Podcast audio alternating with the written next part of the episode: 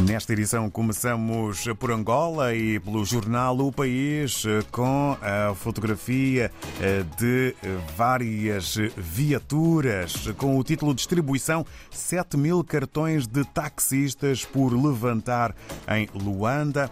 É o título com maior dimensão para a capa do país que escreve ainda eh, sobre eh, medidas. Empresários aplaudem medidas do Executivo para reduzir o custo de vida e estimular a economia. Ainda na capa do jornal angolano País, morgue do Hospital do Soio, equipada com um sensor detetor de sinais vitais. Avançamos agora para Cabo Verde. Segundo a publicação A Semana, no SAL, PJ deteve mulher suspeita de crime de tráfico de drogas de alto risco.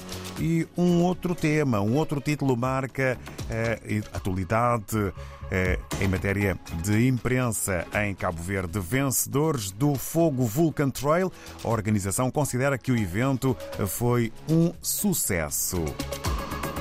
Agora vamos até a Guiné-Bissau e olhamos para as gordas do Democrata. Coligação Pai Terra Arranca promete um governo de inclusão. É um dos títulos da imprensa guineense que destaca ainda uma figura da semana, Keku, o melhor marcador da Guinness Liga. No Brasil, temos o Globo, que apresenta palavras e títulos sobre um ataque no aeroporto, agressão a Moraes, o que se sabe sobre ataque contra ministro do Supremo Tribunal Federal e sua família em Roma. Magistrado foi chamado de bandido comunista e comprado. Polícia Federal investiga o caso. E na cultura dos secos e molhados ao Qui da Abelha, porque grupos brasileiros não voltarão a se reunir no palco como fizeram os Titãs. É também um assunto que faz parte da atualidade do jornal O Globo no Brasil. E entretanto, regressamos à África e em Moçambique. Hoje temos o Carlos Coelho na redação do Ampula Fax em Nampula a dar-nos conta do que podemos ler na mais recente edição. Bom dia. Bom dia, David Jossua. Bom dia, ouvinte RDP África. Na nossa reportagem da semana, a edição de hoje destaca que o município de Nampula recuou definitivamente da sua decisão de remover os quiosques construídos ao longo das placas centrais das principais avenidas desta urbe, uma posição que resulta de um alegado consenso alcançado entre os proprietários e a edilidade, depois de vários dias de negociações.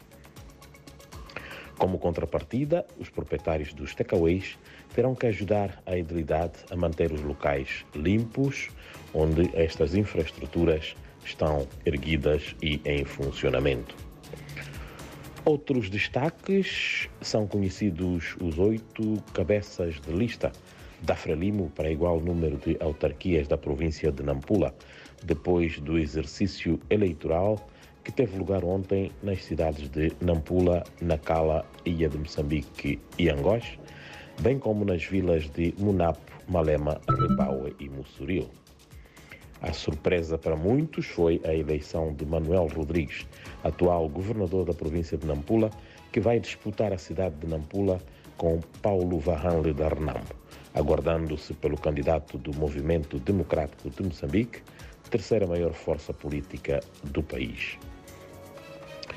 Jornalistas escolhem esta semana em Mafambice, uma região uh, da província central de Sofala, o seu secretário-geral para o sindicato, que vai dirigir os destinos da organização nos próximos anos.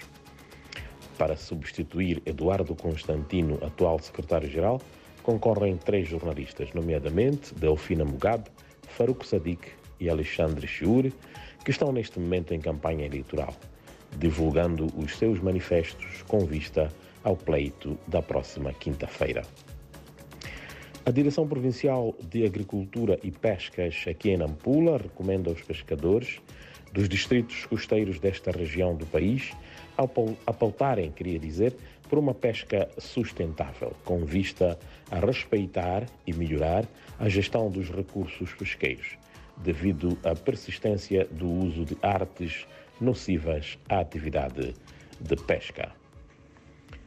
Fechamos eh, com a notícia sobre eh, a educação, onde perto de 800 alunos equivalente a mais de 10 turmas do ensino primário, assistem aulas ao relento em condições deploráveis devido à escassez de salas de aulas para o efeito.